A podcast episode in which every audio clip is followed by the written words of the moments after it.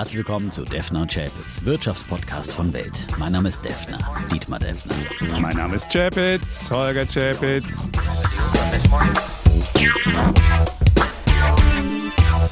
Die im Podcast besprochenen Aktien und Fonds stellen keine spezifischen Kauf- oder Anlageempfehlungen dar. Die Moderatoren und der Verlag haften nicht für etwaige Verluste, die aufgrund der Umsetzung der Gedanken oder Ideen entstehen.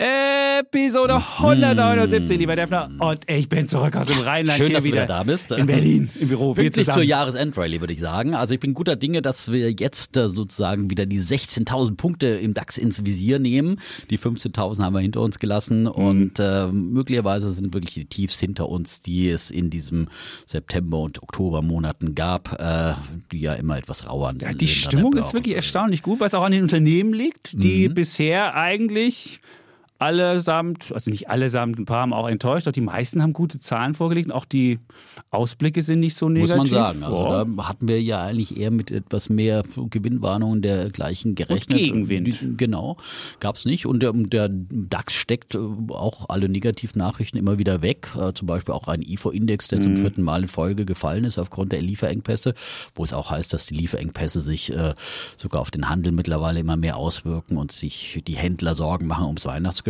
Aber all das äh, steckt der DAX weg und äh, eilt nach oben. Naja, so richtig wegstecken. Also die Wall Street ist auf Rekorden, der DAX ist da noch ein Stück weit weg. Und wenn du Okay. mal siehst, seit Jahresanfang haben wir im DAX jetzt 15% plus und die Wall Street S&P 500 28 Prozent. Das sind schon zwei unterschiedliche Sachen. In Europa ist der DAX wirklich, es gibt noch einen schlechteren Index, nämlich den IBEX, das ist der Spanier, aber alle anderen Indizes auch in Europa sind viel, viel besser. Und der einzige, der auch noch so ein bisschen schlechter läuft, das sind die Chinesen. Aber selbst die haben sich jetzt wieder ins Plus berappelt. Ja, also anscheinend äh, ist äh, die große Regulierungswelle erstmal in China vorbei. Also gab jetzt zumindest keine neuen äh, Schläge in die Magengrube. Trotzdem gibt es heute einen Bären von mir. Für China. Echt? Ah, ich bin gespannt. Ja, Ah, genau. Aber das uns geht jetzt weniger um, um Aktien, sondern da geht es eher um Einflussnahme nach Deutschland hinein. Oh, meinst Wäre- du etwa genau, jetzt ist so ein Raunen geht Ein schon Raunen durch den geht durch den. Ich habe eine gewisse Vermutung. Ja. Aber Du hast eine Vermutung, das ich ist habe super. eine Vermutung. Werbung. Morgens schon wissen, was heute wichtig wird? Macht ihr mit dem Bild News Update. Egal ob News, Wirtschaft, Politik, Show, Sport oder Promis. Damit bleibt ihr immer auf dem Laufenden. Fünfmal täglich neu auf Spotify, Apple Podcasts, Amazon Music, Google und überall dort, wo es Podcasts gibt. Werbung Ende. Wir haben Bullen und Bären wie immer und wir haben auch ein Thema und das Thema, das haben wir ja schon bei Alles auf Aktien angekündigt. Wir werden heute nochmal den Abgang von äh, Jens Weidmann ähm, ja, Ja, diskutieren. war und auf jeden Fall eine fragen. große Überraschung letzte Woche. Das ne, war eine große sagen, Überraschung. Ja, also Und- da äh, sind wir uns einig. Ja, Ja, es kam wie aus ja, heiterem Himmel. Kai Und aus der Kiste. Ja, er hätte ja noch bis- Falke vom Himmel. Bis 2027 ging ja eigentlich die Amtszeit noch und äh, 2019 erst verlängert worden. Und Mhm. dann auf einmal war es am Mittwoch um 10 war dann auf einmal, ja, kam die Meldung, dass er freiwillig um seine Entlassung gebeten hat zum Jahresende. Bei, Kurz ähm, vor elf war es eigentlich offiziell, ne? aber Welt wusste es etwas früher. Ganz exklusiv haben wir berichtet. stimmt. Ja, Kollege Ja. Schäpitz beim Weltfernsehen, Punkt 11 Uhr auf Sendung gewesen. Stimmt, ja. da sah ich- Im schwarzen äh, Steve Jobs Rolli. Ja, Das stimmt. ne? Ich saß im, im Arbeitszimmer meines Schwiegervaters und es war schlecht ausgeleuchtet, weil ich noch die, diese Matte davor hatte, die den Schall so ein bisschen für den Podcast schluckt. Ja, also, also wer sich das angucken möchte, das gibt es, glaube ich, noch. Also Gibt's wie legendär. in, den. Online-Archiven Genau. von Welt.de. Legendäre das sehen. Auftritte, ja. Genau. Und was ja auch, äh, was, was ja auch, äh, wo ich auch sehe, dass die Stimmung wahnsinnig gut ist, ist, ich war ja beim äh, Kollegen Thelen und da habe ich ja Thelen Stenbecker mitgebracht. Also das war ja unser Wochenendgast. Und es gab noch keine Folge, die so schnell so viele Abrufe hatte. Das sind jetzt, er ist wirklich drauf und dran, der beste Gast bei Triple A zu werden mit seinen Tenberger. Bisher war Thelen eigentlich immer so ein bisschen oh, wie Blei im Regal. Wir hatten ja schon mal den Thelen, wir hatten auch schon mal hier einen Thelen-Titel. Die liefen alle nicht so gut. Aber Thelens Naja, Tenberger, aber wenn, die wenn du laufen Tenbecker wie, Ideen draufschreibst in die Headline und dann noch sagst und dazu ein Verdreißigfacher, da ist natürlich, äh, da will jeder reinhören und Ja. äh, aber ganz ehrlich muss man ja sagen, also viele der Ideen sind einfach wirklich keine Tenberger-Ideen, ja. Also das, äh, äh, ich bin ja großer Tesla-Fan und Tesla-Bulle, aber äh, also hat er gesagt, Verzehnfachung, verdreifacht. Ja, ja, verdreifachung, ja. Und dann hieß ja immer da, ach, das ist auch nur Verdreifachung und das ist auch nur Verdreifachung. Also da war, also wir hatten- wir hatten- richtige Tenberger waren nicht so viele Es dabei. war ja, Alibaba mal- verdreifacht und es Ja, war es war es war verdreifacht. Tesla Drei und zehn ist ein ja, großer gut. Unterschied, Aber der ja, Rest, der Rest und und Tencent war jetzt auch kein Tencent, Verzehnfacher, ja. aber der Rest waren alles Verzehnfacher. Wirklich, ich, ich sag's dir, ich kann noch mal gucken, es war Bitcoin, es war Ethereum, es war Coinbase, es war irgend so ein komisches Him and Hers, wo du anrufst, wenn du Potenzprobleme hast oder die Haare ausfallen. Es war HubSpot, es war UiPath, es war Too Simple, es Mhm. war 360 Digitech, es war Lifecycle, es war Fate Therapeutics und es war Ginkgo Bioworks. Das war der Verdreißigfache. Ginkgo Mhm. Das war der. Verdreißigfacher. Bei, bei Verdreißigfachern bin ich dann neugierig geworden. Ja. Also da, da bin ich eingestiegen bei äh, Ginkgo oder Ginkgo, also schreibt sich ja G-I-N-K-G-O Bioworks, Ja. nicht zu verwechseln mit Ginkgo Solar, die sie ja mit ähm, J am Anfang schreiben, ja, aber ähm, hat mich neugierig gemacht, ehrlich gesagt, und äh, machen ja, äh, ja gentechnische Herstellung, habe ich nachgelesen, Mhm. von Bakterien für industrielle Anwendungen, ja. Und interessant haben ja das, das Börsenkürzel DNA bekommen. Sehr, ja? sehr cool. Das ist schon mal, das Ja. Börsenkürzel ist gut. Und sie sind halt so eine, so eine Plattform-Idee, wenn du, wo du, wo du was herstellst, so Schaufelhersteller. Und wenn das mal sich durchsetzt, diese Technologie, dann kannst du damit richtig Kohle machen. Ich glaube, das war die Idee dahinter. Und ähm, ja, du Also der Idee bin ich jetzt mal gefolgt, weil ich gedacht habe, für 30 Gut. Fahrer klingt gut für in meinem Ohr. für mich zu haben. Hast du viele, es mit viele Hebel der andere, gemacht? ich meine, Hast du es mit Hebel gemacht? Hast du es mit Hebel Nein, gemacht? Ja, doch, doch naja, mit CFD, ja. Wenn schon, denn schon, ja. Also mal fünf, ja. Für Also, meine Damen und 30-facher Herren, hier mal würde ich noch mal, fünf, ja. wir haben zwar den Disclaimer wir vorne drin, aber ich würde hier nochmal einen Disclaimer machen.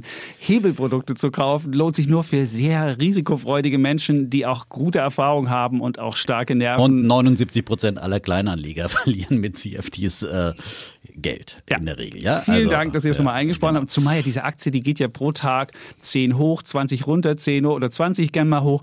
Und wenn du da, Da Hebel dann- agierst, ja. bist du ganz schnell platt. Absolut, Aber gut. absolut, absolut. Ja, und da bin ich natürlich dann an diesem Montag äh, mit der ganzen Masse der äh. AAA-Hörer da eingestiegen und da ist es schon um 10% gestiegen, bin ich trotzdem mit draufgesprungen, was ich ja ungern mache, aber Ja. irgendwie, äh, man muss ja auch immer gucken, dass man an Tagen einsteigt, wo Liquidität da ist. Ja, das ist ja, ist ja auch ein, Faktor, der dann, Mhm. Du meinst, dann der, das war der ist. ja. Thelen-Effekt dieser Montags? Das glaube ich nicht. 8, Nein. 8,7 Nein. Und ich glaube auch, dass die Tesla-Aktie um 13 Prozent gestiegen ist. Das war auch ein nicht. Ja, ist auch kein Thelen-Effekt. Also nichts gegen diesen tollen Podcast äh, AAA, aber äh, möglicherweise Was, wird die Marktbedeutung dann doch überschätzt. Ja. Nein, du musst es sehen. Bisher ist ja an der Spitze, bisher, rat mal, wer der, bisher der erfolgreichste Gast war? Hast du Vorher. eine Idee? Pip Klöckner ist der Pip Klöckner, erfolgreichste. Ja, der ist der erfolgreichste. Dann kommt in- der Westermeier, der uns seine Buchidee, wie verkaufe ich Ja, ein Buch, verkauft hat. ehrlich gesagt. Also, Nein, da weißt du endlich, dass, wie du ein Buch verkaufst, wie du ja, in die finde ich, das Bestenliste interessiert kommst. mich nicht. Also, Ja, weil du auch ein, weil ich auch, jetzt wollte ich schon wieder Gimpel sein, nein, weil du halt auch ein, ein, ein, äh, was auch immer ja, aber da wird eine Stunde lang wie man ein Buch äh, verkauft. Überhaupt nicht. Er hat seine ganze, Nein. sein ganzes Leben erzählt und hat erzählt, wie er an der Wall Street für die HVB als Salesman Ja, Sachen verkloppt hat. so und das hast du nirgendwo gehört bisher, Ja, den Westermeier. So doof ist Ja, es nicht. der Westermeier ist ein guter Typ, aber jetzt Siehste. spannend war dieses Interview. Doch. So, egal. Gut. Egal, Man kann sich's anhören. Ja. So. Ähm, aber ich wollte nur sagen, was ich auch noch spannend fand dann bei den äh, Thelen-Ideen, Ja. also ein paar habe ich ja. Und deswegen, ich finde ja, Thelen ist ja schon irgendwie fast ein Seelenverwandter, ja, wenn ich mir seine, seine Investments angucke. Ne? Tesla und Palantir. Palantir habe ich ja hier auch schon Seelenverwandter? verteidigt. Das ja. finde ich ja faszinierend. Naja, er ist ja auch ein großer Optimist, finde ich. Und das äh, Mhm. finde ich schon, also das ist, äh, äh, fand ich schon alle sehr angenehm anzuhören. Und auch seine Investmentideen mal, wie gesagt, die Kryptowährungen ausgenommen, da bin ich ja mal ein bisschen anders. Äh, aber äh, Tencent, die Chinesen, Alibaba, gut. Also Tencent und Alibaba ist jetzt auch Das sind keine, keine No-Brainer. große Da Idee. muss man wirklich keine also ich große meine, Ideen da brauche ich jetzt wirklich kein Riesenfondsmanagement zu, ha- äh, zu haben. Und, und, und äh, witzig fand ich, ähm, Amazon als Cash-Ersatz zu nehmen. Das ist, ja, das ist eine gute äh, Idee. finde- fand ich auch eine gute Idee. Stimmt, ja. Und ähm, UiPath äh, finde ich ja schon lange spannend. Die Ähm, springt jetzt langsam auch an. Langsam mal ein bisschen. Langsam, ja, läuft aber, die ein bisschen, ja. Sind die auch im Konfirmationsdepot drin, ja. ja. Stimmt, ich könnte gleich mal gucken, welche, welche Encarvis ist auch angesprungen übrigens, Stimmt. ja, aus dem Konfirmationsdepot, ja. Aber guck dir mal meine Aber- Coinbase an, die ist stärker angesprungen. Die hat seither 40 Prozent gemacht oder so. Das ist schon. Naja, Gut. du kannst ja mal gucken, was das Ich guck gleich mal. Ich, ich, ich, Konfirmationsdepot, ich wollte äh, noch fragen, macht. Ob, du auch, ob du auch bei den 5 zu Sprüchen 5. von Frank dann- auf einer Wellenlänge bist. nee, Wenn du gut. nicht gewinnen kannst, ändere die Regeln. Super, schlecht.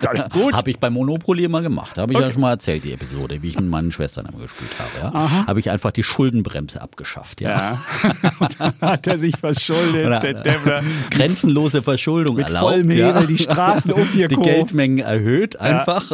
Und Dann wisst ihr schon, welche Richtung heute Ja. die Diskussion nehmen wird. Genau. Aber es wird nicht so lustig bleiben, wie wir jetzt sind. Wir werden uns wieder anbrüllen. Ich am Ende hat sicher. derjenige gewonnen, auf jeden Fall bei Okay. Monopoly, der sich am stärksten verschuldet Ja. hat. Ja, das war ich. Okay, dann sag mal, welche Titel du noch ganz gut fandst. Und ich fand noch gut Li-Cycle, ja, also ein ähm, Lithium-Batterien-Recycler. Äh, und den finde ich sehr, sehr spannend. Der ist jetzt bei mir auf der Watchliste. Da werde ich ziemlich bald zuschlagen, wenn Hieß wieder der nicht Liquidität da Lie-Cycle? ist. Hieß der nicht Lie-Cycle? Wie auch immer man es ausspricht. Ja, gut, äh, Kanadier, ne, habe ich gelernt. Kanadier, also genau. Li, ja, L-I geschrieben und Cycle. Also müsste Mhm. man Li-Cycle aussprechen, logischerweise, ja. Ich guck mal, ob die auch Aber- schon angesprungen ist. Ob der Theleneffekt. Soll ich dir was sagen? Die ist. Oh, Defner. Ich bin an einem ganz großen Trend auf der Spur. Oh, wow, wow. Wow, wow, wow, es ist kein Theleneffekt. Es sind an diesem Montag Montag, 10,9% es sind- ist die gestiegen. Ja, aber es hat Das nichts mit Thelen zu tun. Nochmal. Ja, das ist wie, äh, vielleicht sind auch ein paar Leute schwanger geworden und es liegt nicht an Thelen.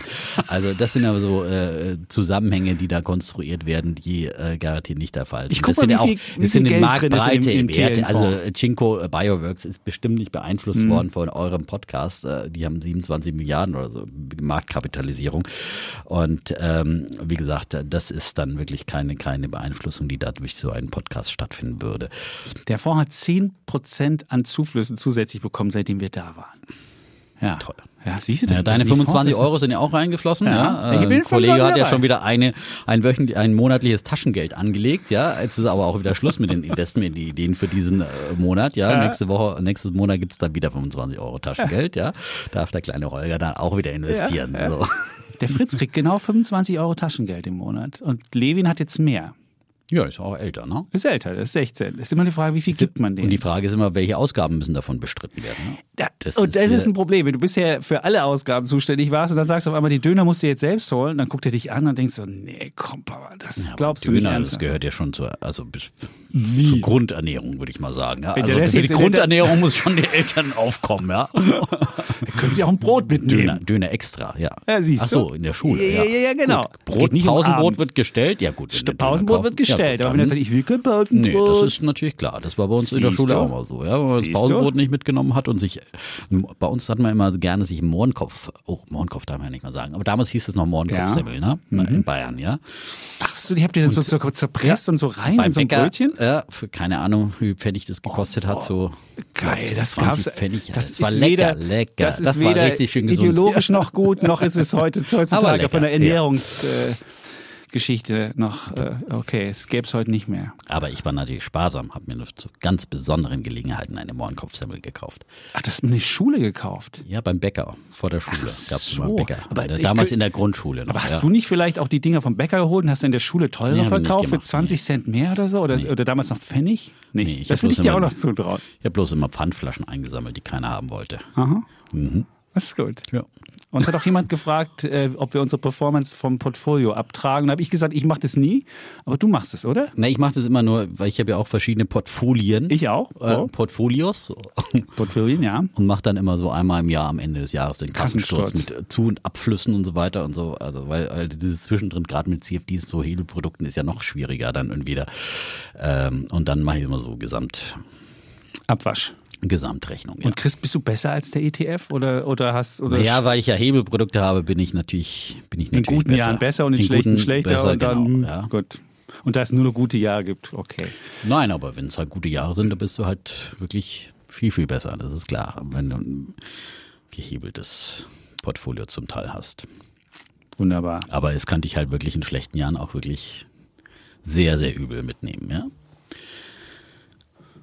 Ja, ähm, Ja, so viel also zum Thelen. Ja. Ja. Und ja, ich meine, Shoutout, ja, Eileen Sonderbulle, der, der Woche müsste eigentlich an Tesla gehen, würde ich mal sagen, weil die haben ja so viele gute Nachrichten geliefert und haben es vor allem geschafft, zum ersten Mal die magische Schwelle von einer Billion Dollar Marktkapitalisierung mhm. zu überschreiten.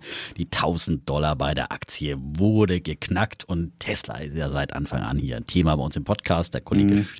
Chapitz war immer skeptischer mittlerweile. Ich glaube, er fällt ja um, oder? Bist du jetzt auch Tesla-Bulle geworden? Ich, hab, ich, bin nicht bei Tesla-Bulle, aber, aber ich habe eingesehen, so dass ich da falsch lag und wir haben die ja schon häufig Hältst nicht mehr dagegen. Wir ne? hatten ja auch als Triple-E-Idee schon, also ja. so schlecht. Ich würde jetzt nicht investieren. Ist, äh, ist ja, was ich ja witzig finde, ist ja das erste ähm, Billion-Dollar-Unternehmen, also ist ja Trillion-Dollar, wenn man es im Englischen sagt, da muss man nur aufpassen, Billionen im Deutschen, Trillion, äh, Trillion im, im Englischen, was noch ein, ein, ein Schrott-Rating hat. Also wirklich äh, von Standard Poor's haben die BB+. Die ist noch hochgestuft worden letztens, aber immer noch im Schrottbereich. Also ich meine, ich verstehe überhaupt nicht, ich meine, die können sie ja jederzeit mit dieser Bewertung können sie ja jederzeit Geld besorgen ja. am Markt. Brauchen und wie man Anleihen da überhaupt, mehr, ja. genau, wie man da über, überhaupt überlegen kann, dass, dass eine Anleihe ausfallen kann und so eine Bewertung gibt. Das finde ich faszinierend. Netflix ist diese Woche aus dem Schrottbereich rausgekommen. Mhm. Da haben wir auch schon häufiger hier diskutiert, weil die jetzt auch positiven Cashflow machen und das wohl auch nachhaltig. Aber ich finde es interessant, wie unterschiedlich Kreditanalysten und Aktionalisten in Unternehmen sich angucken mhm. und bei Tesla immer noch dieses, dieses Ding darauf. Aber die, die Push-Nachricht war natürlich, dass äh, Hertz, äh, der US-Autovermieter, oder Hertz, äh, wie man dann sagen würde, 100.000 Tesla auf einmal bestellt hat. Wahnsinn, ja. Ähm, bis Ende 2022 sollen die geliefert werden im Gesamtwert von 4,2 Milliarden Dollar. Die werden natürlich sicher einen Rabatt bekommen, wenn auch so ein Tesla sonst keine Rabatte gibt.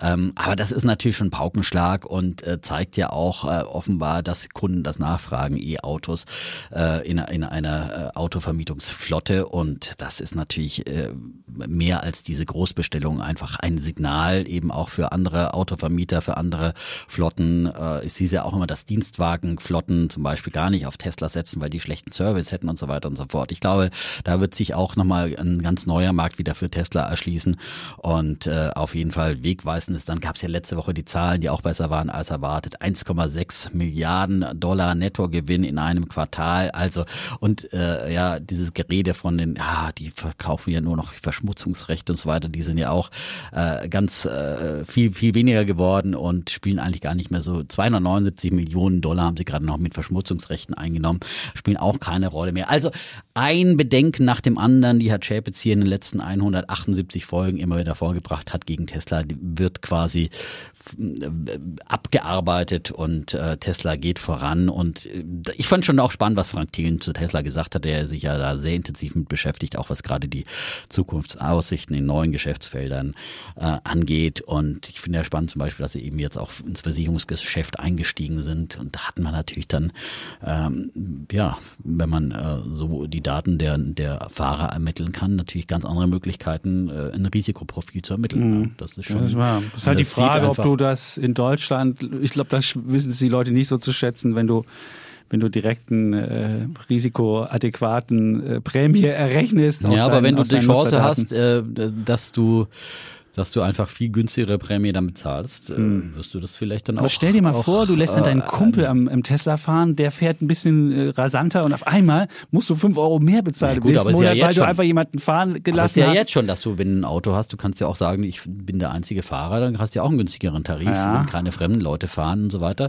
Stimmt. Also da gibt es ja jetzt schon immer wieder auch Einstufungen. Es ist ja nicht so, dass du, dass du überall du die komplette Vollkasko Flatrate hast, sondern äh, und äh, Schadensfreiheitsjahre und dergleichen zählt ja auch rein. Also das sind ja auch alles so Sachen, ähm, die, die jetzt schon damit reinzählen. Aber das andere ist halt natürlich nochmal viel detaillierteres Fahrerprofil. Ja, und da musst du dich dann immer fragen, wie fahre ich selbst? Ja. Fahre ich jetzt mal, ja, fahre ich mal natürlich. bei Rot rüber oder mache ich mal hier oder mache ich mal das? Klar. Und das ist halt schon fast so ein bisschen China-Qualitäten, wo du dann äh, gleichzeitig noch die Daten äh, direkt weitergegeben wird und dann kriegst du noch einen sozialen äh, Minuspunkt, wenn, wenn du irgendwas gemacht hast, was nicht gemacht hast. Das ist eine, das ist was schon schwierig. Ich finde das extrem. Dass gerade Daten beim Auto werden und, und wer ist, die Daten bekommt. Ich meine, das ist das halt ist dann wie wieder wenn eine du Frage Auto fährst oder wenn du isst oder wenn du wieder dein, dein, dein, dein Brötchen bei Bäcker holst und das ist falsch, ist nicht Vollkorn, ist das. Nein, aber und das sind doch ganz verschiedene Sachen. Ja, nee, ob du sagst, das, ich, äh, da geht's wirklich Daten immer werden um, erhoben und äh, Daten wandern direkt zur Regierung. Also das sind schon mal einfach da, alles, was erhoben wird, lieber Dietmar, wird früher oder später auch bei Menschen ankommen, die damit nicht vielleicht so gut umgehen. Nein, und du weißt nie genau, was damit passiert. Gut, bei Apple wirst du jetzt sagen, aber da gab es ja auch schon Ansinnen von der Regierung, dass dann jemand ein Apple-Handy entsperren soll und so weiter. Insofern, alle Daten, Ja, die aber dann erhoben darfst werden, du kein Handy haben, da darfst du kein WhatsApp nutzen Ja, und du darfst dann überhaupt nichts machen, vor allem nicht bei Instagram irgendwas posten und so weiter. Also das ist, wenn du davor Angst hast, also ähm, Na, dann ich bin zumindest da nicht ganz so freudig und sage, Mensch, das ist ja toll.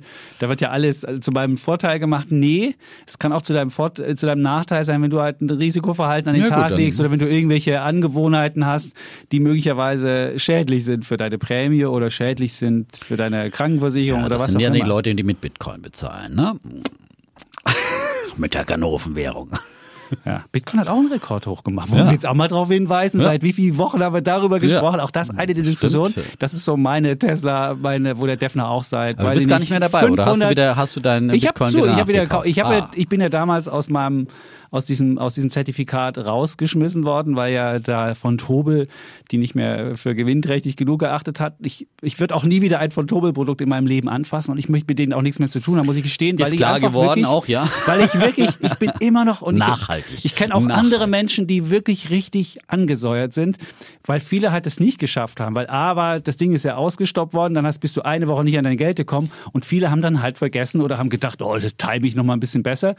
Das dachte ich auch am Anfang und dann stellte ich fest, der Kurs läuft davon und dann habe ich einfach Aber rein theoretisch Augen hättest du ein bisschen günstiger wieder reinkommen können. ich hätte theoretisch günstig reinkommen und dann wollte ich mir den 21 Shares äh, Bitcoin kaufen. Da sagt meine Deutsche Bank, nee, Herr Chapitz, da sind Sie nicht in der richtigen Risikoklasse. Also konnte ich das nicht machen. Und irgendwann habe ich dann den Van Eck Bitcoin ETN gefunden. Und warum der jetzt ein anderes Risikoprofil ist und bei der Deutschen Bank zu kaufen war, aber der 21 Shares Ding jetzt nicht, ich habe es nicht verstanden. Oh, die aber das Deutsche habe ich dann Bank irgendwann gemacht. Risikoprofile. Oh, das ist aber schon Ja, du, das oh, hast du doch bei jeder Bank. gefährlicher Datenschutz. Da Nein, du muss hast ja man bei jeder gleich- Bank musst du doch vorher dein Natürlich. Risikoprofil ja, angeben. Musst du halt auch den, den, du Und ich halt habe angegeben, dass ich das Höchste habe, aber das muss ich nochmal, da muss ich angeblich in die Filiale rechts- gehen ja, und nicht, sonst was machen. Ja, Äh, und die ja. Online-Formulare nicht ausgefüllt. Nee, Online-Formular reicht ja nicht. Da müssen Sie in die Filiale kommen, Also, Herr Schäpitz. Also du ich mir einen anderen Beratung, ETF suchen, der das halt gemacht hat. Und, ähm, oder eine andere Bank. ja, oder ich hätte einfach den Bitcoin direkt kaufen können über irgendeine, in irgendeine Wallet, aber da gehöre ich noch zu den Leuten, ach, mit Wallet, das ist mir einfach, das weiß ich nicht. Das mag ich nicht so. Das ist für mich. äh, Aber steuerlich wäre es besser. Steuerlich wäre es besser. Ja, ich hätte auch, auch das ist doch die reine Lehre. Mir wird der Bitcoin gehören. Das wäre alles toll. Aber ich habe immer Angst, dass ich irgendwie ein Passwort verliere. Und dann habe ich zwar einen Bitcoin, aber nicht mehr den Zugang. Ist er weg? Es sind ja so viele Bitcoins in der Welt, die gar nicht mehr da sind, weil die Die Leute einfach ihren, kommen, ihren ja. Ding vergessen haben. Siehst du.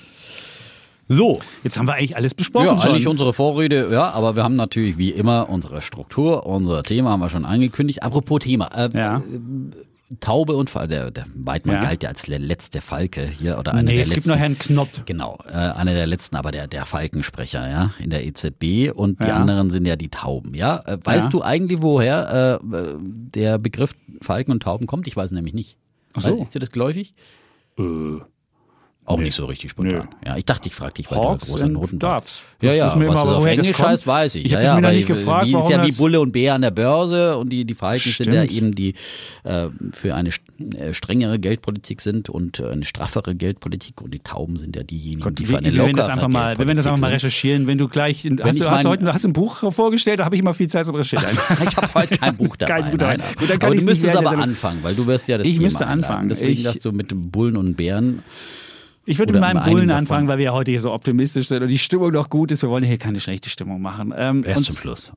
Genau, wenn, die, wenn das Thema ist. Da wären wir, da wirst du sagen, man braucht eine Geldpolitik auf Höhe der Nein, das Zeit. werde ich dann schon sagen. Wirst du schon was, sagen, ich, ich sag schon, was ich Ja. sagen will. Du brauchst nicht immer sagen, Ja, was ich sagen schon. Ah, ich dachte schon, wir müssen hier schon mal so ein bisschen äh, die Temperatur wir runterregeln.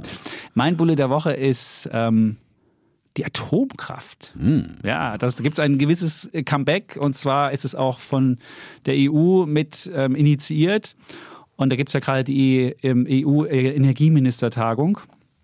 Und da war ja immer die Frage, ähm, wird Atomkraft als grüne Technologie äh, gelabelt oder nicht. Was, was natürlich viele äh, Konsequenzen hat. Wenn das nämlich als grüne Technologie gelabelt wird, dann könntest du es beispielsweise in ESG-Fonds mit drin haben, in all den grünen Anlagefonds und so weiter. Und da hat sich Deutschland immer dagegen gestreb, äh, gesträubt. Und dann gab es zehn äh, EU-Staaten, die haben der EU-Kommission so einen offenen Brief geschrieben, in dem sie irgendwie gesagt haben, die Kernenergie ist ja eigentlich, warum soll die denn weniger umweltfreundlich sein als andere Energieträger und so weiter. Und damit werden sie wahrscheinlich jetzt durchkommen, diese zehn Staaten. Und jetzt wird Atomkraft wahrscheinlich als Energiequelle, nachhaltige Energiequelle klassifiziert. Und damit ähm, ist es auch eine Sache, die für, naja, für Anleger wichtig ist und äh, und äh, deswegen würde ich vermuten, dass es so einen, so einen nachhaltigen Trend hat. So, und warum ähm, ist das jetzt auch für, für Menschen spannend, die hier zuhören bei Defner und Chevitz? Naja, äh, die, Kernenergie ist ja immer so ein gewisses Schmuddelthema in Deutschland gewesen. Ich weiß noch, Atomkraft, nein, danke, das kennt ja jeder, diesen Aufkleber. Und auch wenn ich gucke, ich habe wirklich keine großen Studien bei den großen Investmentbanken gefunden zu, zu Nuklear. Irgendwie ist dieses, dieses Thema hat so ein bisschen, ne, da will keiner richtig drauf gucken. Dann habe ich mal recherchiert, in, in großen Archiven gibt es da viele Anlagegeschichten. Da gibt es so ein bisschen Focus Money, gab es so ein bisschen eine, es gab eine von, von Börse Online. Aber auch da ist das Thema völlig unterentwickelt noch. Und da habe ich festgestellt, wahrscheinlich ist das Thema auch eins, was... Ähm, was von den Leuten gar nicht so richtig beobachtet worden ist. Und das steht eigentlich im Gegensatz dazu, was sich da gerade getan hat. Es gibt nämlich beispielsweise so ein Fun Egg Uranium und Nuclear Energy ETF. Da sind so die wichtigsten ähm, Anbieter drin, also Minenanbieter, Uranminenanbieter und auch Atomkraftbetreiber. Und der hat seit Jahresanfang 41,3 Prozent gemacht. Man sieht also, an der Börse läuft da schon was. Und wenn jetzt die EU wirklich kommt und dann dieser EU-Taxonomie, so heißt das im, im äh, Bürokratendeutsch, dann wirklich feststellt, dass es das nachhaltig ist, dann könnten sogar die Finanzmärkte noch zu so einem zusätzlichen Treiber werden und dann könnte es über die ESG-Bewegung, wo ganz viel Geld ja gerade reinfließt, könnte es dann auch in diese Produkte mit reinfließen. Es gibt ja auch da bei, der, bei, den, bei den Anbietern ganz verschiedene. Es gab einige, die haben das abgelehnt. Ich glaube, Allianz Global Investor sagte, nee, wollen wir nicht. Ich glaube, Union Investment wollte auch nicht. Aber wenn es die EU dann festlegt, dann wäre das ja offiziell so drin und dann würde dieser, ähm, dieser Sektor auch einen äh, zusätzlichen Schub bekommen. Und jetzt muss man sich halt überlegen, wie macht man das? Wenn man, ähm, es, es, gibt, es gibt auch so ein, so ein äh, Uran-Zertifikat, da kann man, äh, das, das bildet so ein bisschen über, über Sachen ab, aber der Uranmarkt ist es auch nichts, was wirklich sehr liquide ist. Und, und das, das würde ich wahrscheinlich nicht machen, dieses Uran-Zertifikat, wo man den Preis abbildet, der auch immer komisch ähm, entwickelt wird, sondern wenn ich was machen würde in dem Bereich, würde ich wirklich dieses, ähm, dieses, diesen ETF nehmen von Egg, Uranium und Nuclear Energy. Und das sind halt wirklich die, die, die wichtigsten Sachen drin, sind Cameco drin, das ist äh, der zweitgrößte Anbieter, da ist äh, Kass Kasatomprom, das ist der größte ähm, Minenbetreiber aus Kasachstan, die, die Uran fördern. Da sind dann auch Sachen drin wie Fortum, das ist ein Versorger aus Belgien oder Chess, das ist ein Versorger aus äh, Tschechien, die sind ja auch, äh, haben auch noch Atomkraft. Ähm, und auch äh, der französische ähm, Anbieter EDF ist beispielsweise auch mit drin, die ja auch mit Atomkraft noch sehr viel Geld verdienen. Und gerade Frankreich hat ja die ähm, Atommeiler, wollen sie länger am Netz lassen und die wollen sogar neue erstellen stellen. Und all diese ganze Entwicklung, was man, was man eben feststellt bei diesem, bei diesem, bei dieser Transformation von naja, von fossilen Brennstoffen zu grünen, was wir, was wir jeder jetzt auch sieht an seiner Stromrechnung und so weiter, geht es eben nicht ohne diese Grundlastenergie, die wir da haben. Und da gilt Atomkraft als eine, die zuverlässig ist, egal ob die Sonne scheint, ob der Wind weht, ob irgendwas passiert, ist es halt eine zuverlässige Quelle. Und jetzt ist es ja so, dass wir zu wenig äh, Sonne in diesem Jahr hatten und zu wenig Wind hatten in diesem Jahr. Und deswegen äh, stellt man fest, man muss zusätzliche Kraftwerke ans Netz bringen. Und das sind dann meistens Kohle und ähm, Gaskraftwerke, die natürlich CO2 ausstoßen. Und da wäre es besser, wenn man die Grundlast noch mit, mit Atommeilern hätte oder beziehungsweise die, die man hat in Deutschland, auch ein bisschen länger laufen ließe. Und ich glaube, auch über die Strompreise wird da ein gewisses Comeback einsetzen. Und deswegen denke ich, dass dieser Sektor ähm, eigentlich einer ist, der ja noch unter, unterbeobachtet ist. Gut, die Performance ist schon ziemlich gut. Also man darf jetzt nicht damit rechnen, dass es nochmal 40 Prozent in den nächsten Wochen hochgeht, aber einfach mal einen kleinen Anteil. Also wenn man damit ideologisch irgendwie leben kann, viele können das nicht, kann ich auch verstehen, dann kann man das einfach ja, sich mal so, so, so, so einen kleinen ETF-Anteil mitholen, hat da sicherlich einen Diversifizierungseffekt mit dabei, weil das unabhängig von anderen Assetklassen funktioniert. Und ich würde auf jeden Fall denken, es gibt so ein gewisses Comeback und das könnte demnächst auch noch ein Siegel mhm. bekommen und deswegen ist es mein Spannende Geschichte. Bulle der Woche. Ja. Ich bin auch wirklich der Meinung, dass es einfach wirklich ein Fehler war, dass man äh, den Atomausstieg, quasi dem Kohleausstieg mhm. in Deutschland vorgezogen hat und äh, eben nicht auf die Atomenergie als Brückentechnologie. Wir brauchen natürlich äh, auf lange Sicht äh, erneuerbare Energien, aus, mit denen wir unsere Energie gewinnen. Aber, aber als Brückentechnologie, mhm. bis wir da soweit sind und äh, da eben auch die Grundversorgung und alles äh, einfach da sicherstellen können, äh, sollte man, hätte man doch besser auf Atomenergie gesetzt und nicht auf, auf Kohle.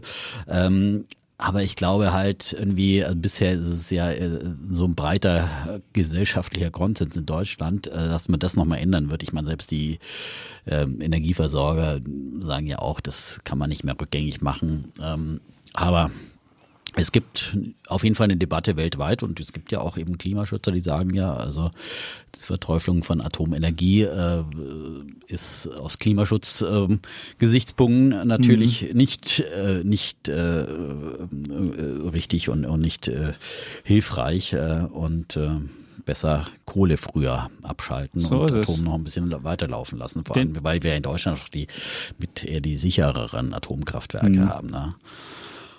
Weil zumal man ja auch wissen muss, also Atomkraft kostet ungefähr 18 Cent oder wenn man es je nachdem wie, was man alles dazu rechnet, wenn ein Atomkraftwerk schon abgeschrieben ist, ist es wahrscheinlich noch billiger, dann kriegt man wahrscheinlich für 5 Cent den ganzen Kram, dann ist es fast so günstig wie ähm, Wind oder Sonne. Aber es hat wirklich auch eine, eine ja, CO2-freie Technologie. Wenn man jetzt sieht, wenn man Kohle nimmt, dann muss man halt wegen des CO2-Preises oder wenn man Gas nimmt, dann muss man, hat man ja A, höhere Rohstoffpreise und hat dann nochmal den hohen Gaspreis oder den hohen Kohlepreis, der jetzt auch noch dazu geführt hat, dass die Energiepreise hochgehen. Deswegen haben wir mittlerweile in Deutschland 120 Euro pro Megawattstunde ist, äh, ist der Strompreis gerade an den Strombörsen und normalerweise war das immer so bei 40. Also man sieht, es hat sich verdreifacht. Und da sieht man halt sehr schön, was passiert, wenn du die billigen ähm, Sachen aussortierst. Das wird ja immer so, äh, der, der Strompreis wird ja immer gebildet nach den, nach dem, nach den Kosten für die Energieversorgung. Erst kommen die, die Windparks, die Sonne, dann kommen die Atomkraftwerke und dann geht es immer weiter nach oben. Und das letzte Kraftwerk, was noch ans Netz geht, was du brauchst und die Kosten von diesem Kraftwerk bestimmen den Strompreis. Und da haben wir halt derzeit das letzte Kraftwerk sind die ganzen Gasdinger und die sind halt wahnsinnig teuer und so kommst du auf diese Preise. Und ich glaube deswegen, vielleicht denkt auch in Deutschland jemand nochmal drüber nach, weil, naja, diese Preise, ich glaube, da, da werden die Leute grillig. Dann, da, da hört dann der, der, der, die, die Ideologie auf, wenn, wenn du so hohe Preise hast. Und naja. Spannende Geschichte auf ja. jeden Fall. So, meine, mein Bär und Bulle der Woche dreht sich in dieser Woche ums Thema Impfen, Impf, Impf, Impf, Impf. Wie Impf beides? Ist ja wieder, ja, beides, ja. Und ich fange mal mit dem Bär der Woche an, weil die Impfdebatte ist ja jetzt wieder in aller Munde, ja, äh, nämlich die große, es ist ja eine Kimmich-Debatte geworden, ja, mhm. also Impfruck statt Impfdruck, fragt die Bildzeitung zum Beispiel heute.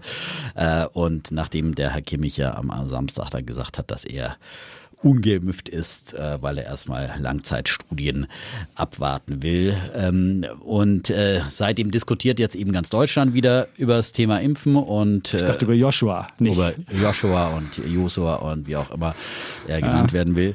Ähm, aber das soll jetzt gar nicht mein Thema sein, äh, äh, was Herr Kimmich da macht und, und denkt, sondern insgesamt äh, finde ich, ist es ein Problem, dass wir einfach immer noch diese äh, vergleichsweise niedrigen Impfquoten haben. Ähm, nach aktuellen Daten vom RKI sind aktuell 55,1 Millionen Personen, ich habe heute extra nochmal auf der RKI-Seite nachgeschaut, mhm. geimpft, äh, vollständig geimpft. Und das sind 66,3 Prozent der Gesamtbevölkerung. Wir haben ja vor ein paar Wochen dann aber auch vom RKI ge gehört, dass es da wohl noch ein gewisses diese Dunkelziffer gibt, also äh, dass man nicht ganz alle Geimpften wohl erfasst hat und die rechnen da, und da haben sie ja getrennte Umfragen nochmal erhoben, wo sie dann herausgefunden haben, dass da die Abweichung ein bisschen, bisschen stärker ist, also vor allem bei den Erwachsenen. Ähm, dass vielleicht ungefähr fünf Prozentpunkte mehr dann tatsächlich doch äh, vollständig geimpft sind, als man so quasi offiziell erfasst hatte. Also lass es dann wegen mir äh, so an die 70 sein, äh, über knapp über 70, dann haben wir eben immer noch 30 Prozent, die ungeimpft sind. Und das reicht einfach nicht aus, um eine Herdenimmunität zu erreichen und um das Coronavirus zu besiegen. Und wir gehen jetzt wieder in den Herbst rein äh, und die Delta-Variante ist, äh, ist ansteckender, ist gefährlicher. Und ähm, deswegen ist es für mich einfach nicht erklärlich und, und für mich bewegt sich diese Impfquote ja auch nicht mehr großartig in den letzten äh, Wochen und Monaten. Also ähm, da tut sich einfach nichts mehr und ja, ein Impfruck äh, fände ich auch gut, der durch Deutschland gehen müsste. Wir haben ja vor einigen, ist auch schon wieder Wochen oder Monate her, als wir unsere Impfdebatte geführt Stimmt. haben, wo wir, äh, wo ich ja gesagt habe, man bräuchte auf jeden Fall äh, mehr ähm, Impfpflicht. Also ich habe jetzt nicht gesagt, wir brauchen eine absolute Impfpflicht, aber zumindest äh, stärkere Anreize äh, fürs Impfen. Und äh, bin ich ja nach wie vor der Meinung, äh, weil offenbar so rein auf freiwilliger Basis äh, sich das nicht einfach nicht durchsetzt, weil keine Ahnung, die Leute zu bequem sind oder eben solche Bedenken haben und dann kommt ja eben der Herr Kimmich. Das Problem finde ich jetzt nicht so sehr, dass, ob er jetzt geimpft ist oder nicht, aber dass er öffentlich ähm, diese Argumentation vorbringt, äh, ja, dass er Zweifel hatte eben wegen der fehlenden Langzeitstudien, weil da sagen ja Wissenschaftler ganz klar, ähm, es gibt äh, äh, die Studienlage ist ganz eindeutig zu Impfstoffen ähm, und es gibt keine Langzeitfolgen, weil entweder treten Nebenwirkungen sofort auf ähm, oder oder dann eben nicht mehr, weil äh, die, die Stoffe dann wieder quasi äh, verschwinden, äh, die ähm, zum Beispiel die mRNA. Ich will jetzt hier nicht zu sehr ins medizinische abschweifen, weil Okay. das wirklich nicht mein Fachgebiet ist, bevor ich hier irgendwie äh, Bullshit Aber weil, rede. es gibt auch Ähm, schon Studien, wenn du mehrfache Dose, wenn du jeden Tag oder jedes Jahr so einen Booster-Shot kriegst und so, gibt es das auch schon? Na, wie gesagt, ich bin hier wirklich kein, kein äh, wenn du jetzt nochmal einen Booster-Shot kriegst, Ja, ich das bin muss kein, auch kein ja, ich bin äh, wirklich kein, kein äh, Medizinexperte, aber ich höre auf die Experten und, und da äußern sich die Virologen, egal welcher, da gibt's ja immer solche und äh, auch verschiedene Richtungen, aber da gibt's ja eindeutige Meinungen und, und, und, und Aussagen, dass eben ähm, dann ähm, diese, diese Impfsto Impfstoffe dann ja wieder quasi äh, äh, verschwinden. Also zum Beispiel gerade vor allem der mRNA-Stoff. So, ähm, also ähm, Wie der verschwindet. Dann haben wir gar keine Immunisierung mehr. nein, er löst ja, äh, äh, er so eine löst, Immunreaktion aus. er löst eine? Immunreaktion aus. Und was genau. passiert dann? Ja, und ist er dann hast du, nein, ja, da ist der Impfstoff wieder weg. Ja. Ach so. Und dann, also wie gesagt, ich will das hier, ich bin Aber wirklich, ja ich war immer in Bio schlecht, ja. So, und deswegen, ich will jetzt hier nicht zum Bio-Erklärer werden. Das Herren, wollte ich jetzt, ich sage einfach nur, wer sich dafür interessiert, kann das wirklich googeln und kann das sich besser erklären lassen von allen anderen als von mir. Okay, ja. So, aber äh, ähm, Der wollte doch jetzt einen Totimpfstoff abwarten, das, oder? ja, jetzt immer mit der Ruhe, das kommt ja auch noch. Ah, Jetzt kommt auch noch. Oh, Einfach mal Mund halten jetzt, ja. Gut, Klappe halten, mach Klappe ich. halten, Ja. ja. Äh, zurücklehnen, ja, und zuhören, ja. Hm. So, ähm, so. Mein Bär der Woche ist vor allem jetzt eben die niedrige Impfquote in Deutschland und äh, die nicht geimpften, weil das eben auch äh, äh, sehr hohe, ich will jetzt gar nicht von den insgesamt ökonomischen Schäden reden, sondern einfach nur für den Ko- Kosten fürs Gesundheitssystem. Da gab es jetzt äh, letzte Woche auch ähm, Erhebungen und Rechnungen, Berechnungen äh, vom IFW und äh, die haben ausgerechnet, äh, dass eben ähm, die Behandlungsausgaben ähm, für, ähm, also zum einen ist es so, dass dass ja quasi äh, auf den Intensivstationen, auf den äh, die stationären Corona-Behandlungen werden äh, nur noch quasi, es ist eine Pandemie der Ungeimpften, ja, und 85 Prozent derjenigen, die dort auf den äh, stationär behandelt werden wegen Corona, sind eben ungeimpft, ja. Und ähm, die Behandlungsausgaben äh, laut AOK sind durchschnittlich bei 10.000 Euro pro äh, Corona-Patient auf der Intensivstation. Das kann aber schnell viel, viel stärker privat- werden. wie du privat, äh, versichert das bist, ist ja musst du wahrscheinlich Aber es Faktor geht jetzt mal, ja, nein, aber je, je länger du da liegst und weil jetzt natürlich auch immer jüngere äh, dann auch zu Intensivpatienten werden, ähm, die aber, äh, weil sie natürlich grundsätzlich äh, äh, eine bessere Konstitution haben, äh, höhere Überlebenschancen haben, liegen die aber viel länger auf den Intensivstationen. Deswegen können die Behandlungsausgaben in der Spitze dann bis äh, knapp 80.000, 77.000 700 Euro äh, erreicht werden und das ist halt einfach wirklich viel Geld. Allein von diesem Aspekt her, ja, das sind einfach Kosten, die die Allgemeinheit äh, zu tragen hat und ähm, Und deswegen ähm, ist es schon aus diesem äh, Punkt heraus, finde ich, einfach asozial, sich nicht impfen zu lassen, weil man damit einfach Kosten der Allgemeinheit auferlegt. Äh, und äh, es hat ja schon auch immer wieder Vorstöße gegeben, wo man gesagt hat, okay, äh, wir müssen dann in, in, in Kranken äh, Kassentarifen für nicht geimpfte höhere äh, Tarife einführen. Ähm, die R&V-Versicherung hat das mal ins Gespräch gebracht. Äh, gab natürlich auch verworfen. eine riesige, schnell verworfen, gab eine riesige Debatte. ja. Aber mit der Argumentation, dass ja auch Privatkassen fragen, ob du Raucher oder Nichtraucher bist und du da unterschiedlich einsortiert wirst. Ja. Du musst oft auch in Privatkrankenversicherungen Gesundheitsfragen beantworten. Entsprechend wirst du einkategorisiert. So, warum nicht äh, nach geimpft Weil die gesetzliche Krankenkasse ja? nicht nach Risiken nimmt. Das ist die gesetzliche Krankenversicherung. Ja. Das erzählen die dir immer wieder. Und das ist auch ein eigenes, das ist auch ein Feature. Das ist kein, das ist kein Fehler, das ist das Feature, dass die gesetzliche Krankenversicherung unabhängig von Mensch oder vom Ansehen oder der, der Krankenbedürftigkeit des Menschen immer den gleichen Tarif hat.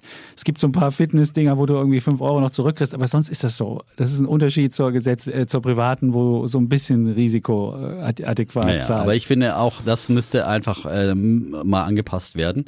Hm. Und ich finde, dass äh, da brauchen wir andere Risikoanpassungen. Und da sind wir jetzt auch wieder wie beim Fahrverhalten. Das spielt in eine ähnliche Kategorie.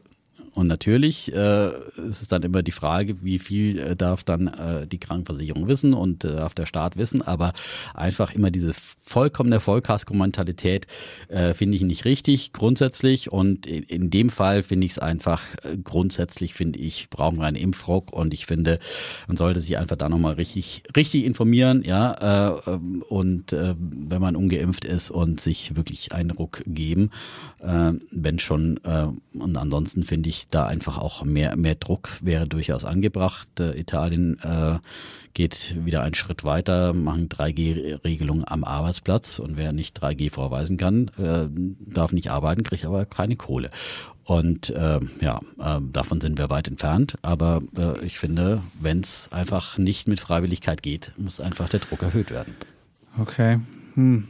Hm. Ich habe einen Freund von mir, der ist bei Forsa da Geschäftsführer, die haben eine große Umfrage gemacht und haben mal geguckt, die haben Ungeimpfte auch gefunden und haben mal gefragt, was könnte die davon überzeugen, dass sie sich impfen lassen. Das war eine Riesenumfrage. Und was überhaupt nicht funktioniert, ist Druck. Also das, das wenn, wenn ja, du ein wie, Ergebnis, wie sind wir jetzt mit der Freiwilligkeit? Wenn du ein, wenn du ein Ergebnis, wenn du ein Ergebnis hast, dann war, wenn du wenn du Druck auf die Leute ausgeübt hast, dann wurden sie eher noch skeptischer, eher noch haben sich noch mehr zurückgehalten, wurden noch mehr so verschwörungsmäßig und kommt so weiter. der rebellische Deutsche wieder zum Vorschein. Ja, es ist, das ist, also ich glaube mit Ja, aber mit wie, Druck wie kann man es denn? Aber du hast ja hier das Prinzip der Freiwilligkeit hochgehalten und hast gesagt, ja, die Leute sind ja so vernünftig und so und äh, und das ja, wird dann schon. Ja das machen wir jetzt Impfstoffe, seit Monaten. Wo die Leute, wo die Leute, wo die Leute sagen, jetzt das ist der Impfstoff, den ich vertraue. Mein Gott, wenn die jetzt kein mRNA nehmen wollen, dann sollen sie es halt nicht machen. Das ist mir doch, also weiß ich nicht, das ist dann, ja, so doof Gut, dazu dann noch mal eine Bullenidee. Genau, aber, aber dann würde ich, die, dann, ich dann, dann gibt es die, die äh, Bullenidee. Wenn es einen neuen Impfstoff gibt, wo die Leute dann sagen, Mensch, das ist jetzt der so und so Impfstoff und dem vertraue ich, dann sollen sie das machen. Nur wenn dann auch nicht geht, dann gebe ich dir recht, dann muss man noch mal neu nachdenken. Ähm, ja, und wenn die Menschen halt sagen, diese Impfstoffe, die gibt es seit Jahrzehnten, diese Totimpfstoffe und die will ich nur haben, bitte, dann sollen sie es halt machen. Gott, dann muss man halt mal warten. Finde ich jetzt. Also ich finde, da ist das Individuum so äh, allein. Schön, dass du meine Bullenidee jetzt einfach immer verrätst vorher. Ich habe überhaupt okay. nicht gesagt, was, da der, was da die, das Unternehmen ist. Gut, gut, gut. Das ist jetzt der. So. so also mach wir, du dein Ding. Ja, komm, ich mache meinen Bären schnell. Der ist relativ, der ist relativ schnell erzählt. Es geht um China und eigentlich geht es um ein, ein deutsches Buch, was unter anderem ähm, Weltherausgeber Stefan Aust geschrieben hat. Xi Jinping, der mächtigste Mann der Welt. So heißt das Buch. Und äh, da geht es einfach darum, eine Biografie, wie ist der Mann dahin gekommen, wie er dahin gekommen ist. Das ist jetzt kein Pamphlet oder irgendeine Schmähschrift, wo jemand wirklich beim, beim, beim Erdogan damals sagt, dass er irgendwas mit Ziegen hätte oder sonst was. Überhaupt nicht. Es ist eine ganz normale Biografie. Und das wollten sie ähm, vortragen ähm, im, am Konfuzius-Institut in Hannover und in Duisburg. Und dann hat wohl Peking interveniert und hat gesagt, nee, nee, also das kann überhaupt nicht sein. Ähm, da gab es eine Anweisung aus China, die Lesung dürfe auf keinen Fall stattfinden. Es ging ja um den äh, großen Präsidenten und der wäre so groß und so einzigartig, dass man da auch nicht normal drüber reden könnte oder schreiben könnte. Das wäre halt unbesprechbar. Der Mann ist unantastbar und so weiter. Und was ich jetzt da, warum ich auch meinen Bären dafür gebe, ist, was du halt siehst, wie China bewusst auch Druck ausübt.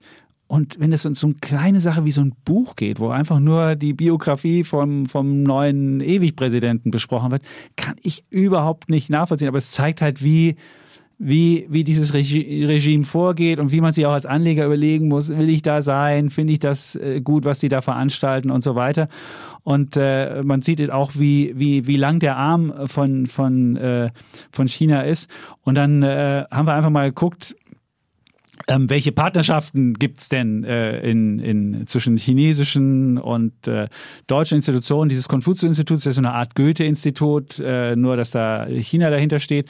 Und man sieht halt, dass die, dieses Konfuzius-Institut doch, äh, wenn, wenn Goethe das gemacht hätte, wäre es kein Problem gewesen. Ich kenne jemanden, der im Goethe-Institut arbeitet, da äh, im Ausland und die deutsche Kultur da vorantreiben kann. Die haben relative Freiheit, aber eben diese Konfuzius-Institute können das nicht. Und dann kann man überlegen, wie abhängig sind wir denn von China mittlerweile und was können die, was können die die äh, Chinesen machen. Und dann habe ich mir einfach mal angeschaut, wirtschaftlich ist China mittlerweile der zweitwichtigste Exportmarkt. Wir haben äh, 104 Milliarden Euro an äh, Güter und Dienstleistungen, die wir nach China machen. Das ist auf Platz zwei hinter Amerika mit 117, aber noch vor Frankreich beispielsweise mit 100 Milliarden. Da sieht man halt, da wird man in so eine Abhängigkeit, kommt man halt rein und muss dann gegebenenfalls hm, Konzessionen machen oder, oder solche Sachen. Und insofern ähm, muss man sich dessen immer bewusst sein, muss ich fragen, wie weit will ich da abhängig sein, wie weit kann ich da auch Rückgrat bewahren und muss ich möglicherweise mir bestimmte ähm, ja, wichtige Teile oder, oder, weiß ich nicht, Maskenproduktion oder was auch immer, also wo ich systemrelevante Dinge finde, darf ich mich da in die Hand von China begeben, wenn schon so ein einfaches Buch nicht besprochen werden darf und äh, Peking da nach Deutschland durchregiert. Und ähm, ja, die, an diesem einen Beispiel sieht man, dass man da vorsichtig sein muss, dass man da vielleicht auch mal standhafter und wehrhafter sein muss. Und deswegen ist das mein Bär der Woche China und einfach der Umgang mit China und mal gucken, wie man da ein guten, gute, gutes Verhältnis findet, ohne zu sehr ja, duckmäuserisch zu sein oder ja, was auch immer. So. Da sagst du gar nichts zu. Ja. Übrigens, wir haben, eine, wir haben dazu gesagt. Wir haben meine, hast du deine Tencent-Aktie jetzt verkauft? Nein. Naja, ich habe meine, ich habe drei China-Aktien, Tencent, ja. Baidu und äh, Alibaba. Ja, ich, ich gebe zu, es war ja, auch. Wenn man da immer die moralischen Ansprüche so, also ich meine, es ist halt einfach, es gibt Abhängigkeiten und äh, wir können nicht in Deutschland nur mit lupenreinen Demokratien Geschäfte machen, weil sonst äh, äh, brauchen wir auch nichts mehr exportieren. Das ist halt einfach mal so. Und mhm. äh, natürlich ist es immer eine Gratwanderung. Aber äh, letztendlich sich total abkapseln zu wollen. Äh, ist es geht nicht um total abkapseln, ja, aber es geht das darum, das lässt dir doch nicht gefallen, dass jemand dir in deinem eigenen Land erzählt, da darf das Buch nicht vorgestellt werden und diese Universität mit dem Konfuzius-Institut zusammenarbeiten und dann wirst du mit, mit, mit ideologisch unterwanderten Institutionen willst du doch nicht, willst Den du doch nicht in der deutschen Fall Wissenschaft ich mir jetzt nicht genau angeschaut. Ja, aber ich der weiß, konkrete Fall zeigt ja, wenn deutsche Universitäten mit dem Konfuzius-Institut zusammenarbeiten, muss man doch sagen, das funktioniert nicht. Wir sind, wir sind ein weltoffenes Land, hier gelten unsere Regeln und ich möchte doch nicht mehr erzählen, lassen, was, was gelehrt und was nicht gelehrt wird. Also da muss ich sagen. Und, ja, ja. gut, das ist ja was anderes. Ja, ja siehst du. Und deswegen finde ich, muss man auch bei solchen Sachen sagen, nee, die Amerikaner haben das Konfuzius-Institut komplett verbannt. Das gibt es da nicht. Und äh, vielleicht muss man auch in Deutschland da mal gucken oder die eine oder andere äh, Städtepartnerschaft, die es gibt. Wir haben Berlin hat Städtepartner mit Peking beispielsweise. Ja, aber es ist immer diese, diese Rede vom Verbannen und Brücken abbrechen ist halt immer die eine Seite und das andere ist äh, Dialoge zu führen, ja. Und äh, bei China hat das ja überhaupt nicht funktioniert. Nicht abzubrechen. Aber da hat es ja überhaupt nicht funktioniert. Wir dachten ja alle, wenn die kapitalistischer werden, wenn die reicher werden, wenn die, dann wären die demokratischer, dann wären die mehr wie wir. Aber sie werden nicht mehr wie wir, sondern sie werden aggressiver, ja, sie werden auf ja. Taiwan irgendwann gehen, sie werden selbstbewusster und sie versuchen der Welt ihren Stempel aufzudrücken. Und ich muss sagen, die Idee, dass ein naja, reicheres China und mehr, wir hatten ja damals Nein, Handel, die, ja, äh, Wandel, durch Handel, durch Handel, das hat gibt aber es nicht. Jahrzehnte funktioniert. Ja? Aber nicht in China. Unter Deng, doch, unter Deng Xiaoping äh, unter der Öffnung hat es lange funktioniert und dann kam halt Geschäfte Xi machen. Jinping hat das Rad zurückgedreht. Das muss man die wollten klar Geschäfte so sagen. Machen. Nein, aber es ist vorher hat sich auch äh, in, in anderen Freiheiten äh, geöffnet. Und äh, das, wie gesagt, wurde von Xi Jinping jetzt äh, deutlich zurückgedreht und auch die Regulierung der letzten Zeit und so weiter zeigen das alles, ja. Das ist natürlich bedenklicher Kurs, ja, aber ähm, es ist äh, ja, ja, schwierig, äh, finde ich, äh, dann immer zu sagen, ja gut, dann halt ohne uns. Ja, das kannst du halt Ja, natürlich nicht sagen. Du wirst dich halt fragen, ob du die nächste Städtepartnerschaft mit irgendeinem äh, chinesischen, äh, mit irgendeiner chinesischen Stadt machst, wenn du merkst, dass da nicht, dass es, dass es nicht um Freiheit geht, sondern dass es eher um Propaganda geht. Also weiß ich nicht. Ich würde da ein bisschen kritischer sein, was so die Zusammenarbeit mit, mit diesen Sachen anbetrifft. So. so. Jetzt kommt endlich der Jetzt Bulle von mein, Defner. äh, na, mein, der, mein Die ja Spannungsbogen wurde ja, ja, genau, wurde komplett, äh, komplett zerstört hier. Ja, also es geht äh, wieder Herr Chapitz. du kannst die Stimme trotzdem ein bisschen halt ja. nochmal machen. Mein Bulle der Es Woche. geht um einen Totimpfstoff äh, und äh, einen Impfstoffhersteller eines Totimpfstoffes. Also der Herr Kimmich, ja, äh, wie ich jetzt in der Bildzeitung auch noch gelesen habe, äh, wie aus äh, mannschaftsinternen Kreisen die Bild erfahren hat, äh, äh, ist zu hören, dass Kimmich auf einen sogenannten Totimpfstoff hofft und darauf wartet und dann eventuell bereit wäre, sich impfen zu lassen. Ähm, also, vielleicht jetzt erst nochmal, äh, versuche ich hier nochmal, äh, was hier auch die Bild dann nochmal erklärt hat, äh, für einfache medizinische Laien wie mich. Ja, was ist denn, was ist denn so ein Totimpfstoff? Ja, da stellen wir uns mal ganz dumm, ja. Und ähm, also Totimpfstoffe, äh, die enthalten vollständig abgetötete Coronaviren und damit bildet das Immunsystem dann dem Antikörper gegen alle Bestandteile des Virus, ja. Das ist also der Totimpfstoff. Dann gibt es noch die äh, Vektorimpfstoffe. das sind die, die ja, die nicht wollen. Das sind Böse, böse. Nein, das sind Bei vielen Leuten, das sind die, die bei naja, den jetzt lass halt jetzt. Entschuldigung. Ich sag jetzt Ja. einfach mal, äh, äh, das ist immer schön, dass der, halt der Chapitz sofort weiß, was böse und gut ist. Nein, ja, nicht böse, das ist Welt. die, was die Impfgegner nicht mögen. Das ist halt der, die, Nein. die, die Vektorimpfstoffe mögen. Das ist ja AstraZeneca. AstraZeneca und, und, ist, Johnson Johnson. Genau, und das wollen die Impfgegner auch die nicht einen haben. und die anderen wollen keine mRNA. Also Genau, so, und dann haben wir doch mRNA. Also ist, ja, äh, Oh. einfach mal, so, also, Vakt, ähm, Vektorimpfstoffe sind eben von AstraZeneca und Johnson Johnson, aber bitte schön, Herr Chapitz, erklären Sie doch bitte, worum es geht, ja, weiß immer alles besser. Und dann gibt's eben noch die mRNA-Technologie, ja, ähm, von Moderna und BioNTech. So, die drei, ja, und ähm, die ersten beiden sind umstrittener und ähm, dann gibt's eben halt die Totimpfstoffe, die es in der Herstellungsart schon äh, seit Jahrzehnten gibt. Ja, es gibt auch schon Corona-Impfstoffe, die kommen aber aus äh, China, äh, die auf der Totimpfstoffbasis ähm, äh, basieren, Sinovac und Sinopharm. Ja, die mag der Herr Chapitz bestimmt auch nicht. Hat nicht so gut funktioniert, Hat nicht weil so die gut- nicht inaktive nein, die- Viren haben. Die haben sich die haben- teilweise im Körper weiterentwickelt. Das war das haben- Problem von diesen Genau, Dingen. die haben die keine äh, weniger Mhm. hohe Wirksamkeit. So. Nee, und die haben auch, die haben auch nicht, das waren nicht inaktivierte Viren, sondern die haben im Körper dann noch so weiter Ärger gemacht. Du willst ja wirklich Tote haben, du willst ja wirklich nicht, so, dass dein Körper noch was. tot? Genau, die waren so halbtot. Nur Weil halbtot halbtot, ist, ja. ich habe mir das von der Kollegin Edler erklären Okay, lassen. okay. Die kennt sich aus. Ich bin jetzt auch nicht so. Ah, ja, okay, äh, Also, ähm, Ja. jetzt aber gibt's einen Totimpfstoff, der da kommen soll, aus Europa, vom französisch-österreichischen Konzern Valneva. Und die haben jetzt eben letzte Woche erste positive Ergebnisse in einer klinischen Phase 3 Studie hervorgebracht und haben äh, im Vergleich zu AstraZeneca ähm, einen höheren mittleren Wert an neutralisierenden Antikörpern festgestellt, äh, ähm, also eine höhere Wirksam Wirksamkeit und waren auch im Allgemeinen gut verträglich. Und nach dieser Studie, die da letzte Woche auf den Markt kam, ist dann auch die Aktie äh, richtig kräftig abgegangen.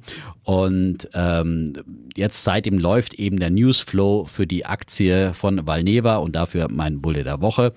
Ähm, ich habe die mir dann letzte Woche auch ähm, dann nach dieser Studie dann äh, ins Depot gelegt, äh, so ein paar Stücke, weil ich es auch eine spannende Geschichte war, äh, fand jetzt.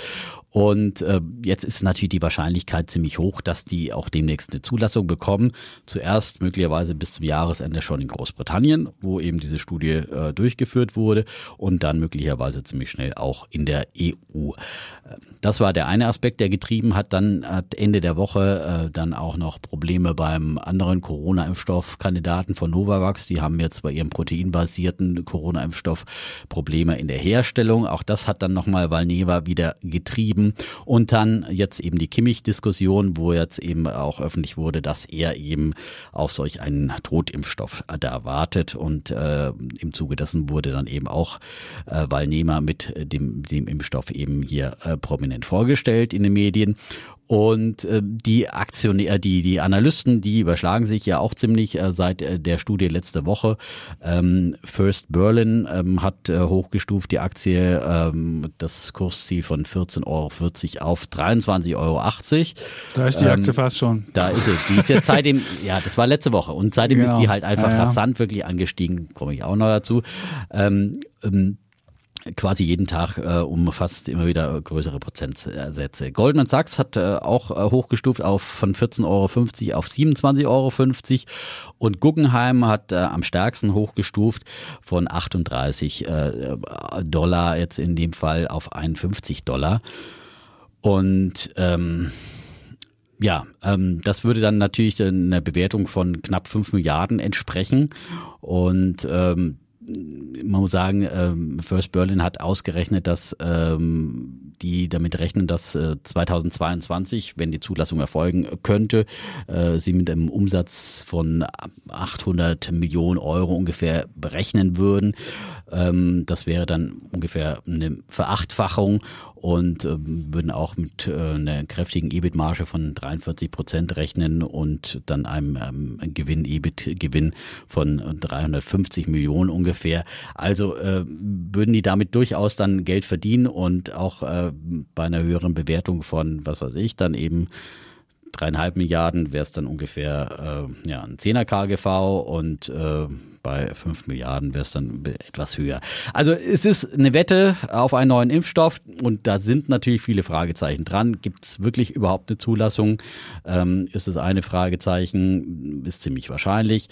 Wird man äh, das schnell auch ausrollen können und ähm, Abnahmeverträge bekommen? Ist das andere Fragezeichen? Äh, wie, wie groß wird dann das Interesse tatsächlich sein? Weil dann doch viele äh, Menschen dann schon geimpft sein werden. Wenn die erst nächstes Jahr im Frühjahr kommen, äh, sind sie nicht doch vielleicht zu spät dran.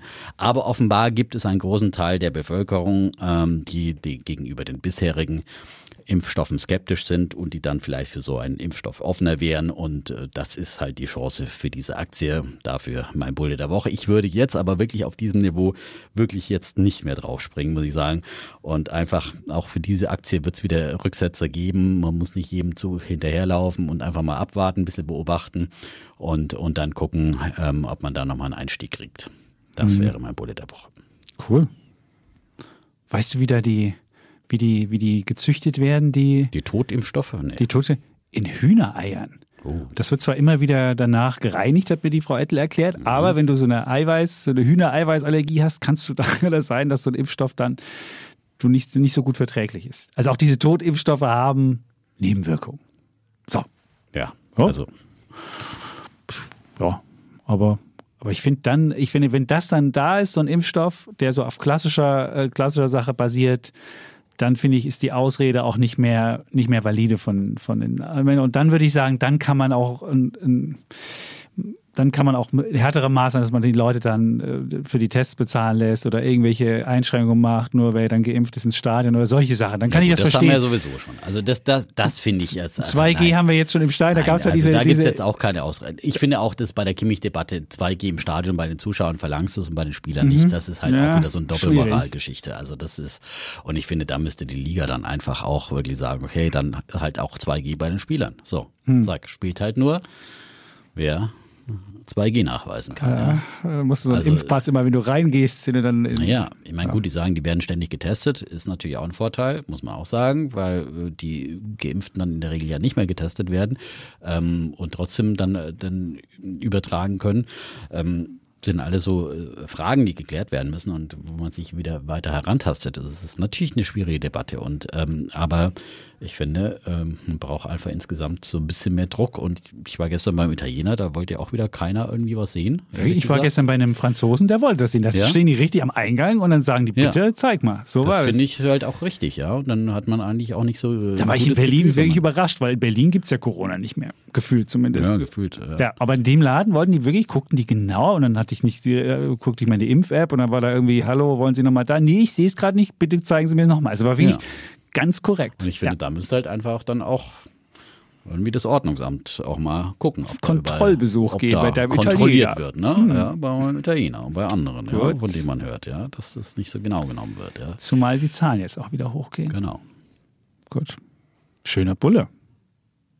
Aber du So, hast immer nur Sachen, du hast Thema. immer nur Sachen, wo du dann sagst, jetzt nicht sofort einsteigen. Vielleicht Ja, aber- das ist jetzt. das ist äh, wirklich ärgerlich. Was, aber kann man, was würdest du da, was würdest du für, ein- vielleicht jemand, der einsteigen will, was, was würdest du da für ein, für ein Limit setzen? Das Schöne ist ja, die Aktie schwankt sehr Ich stark. sagen, ich kann und man sagt schauen. jetzt, die Aktie ist jetzt, ich guck mal hier äh, live, wo sie steht. Sie steht bei, pam, pam, pam, pam, 21,66. Ich bin, so würdest du jetzt bei aber 17 sagen, Euro angestiegen oder so. Gut, ja. aber würdest du jetzt sagen, ich mache bei 20 ein, ich würde bei 20 einfach ein Limit setzen und würde sagen, okay, wenn sie dann mal runtergeht auf 20, Ich meine, auf oder was 50 würdest du geht, ja, äh, dann äh, sind Dann kannst du auch jetzt aber, einsteigen. Aber Ja. auf der anderen Seite, die anderen Kursziele sind de- deutlich niedriger, ja. Also, Ja.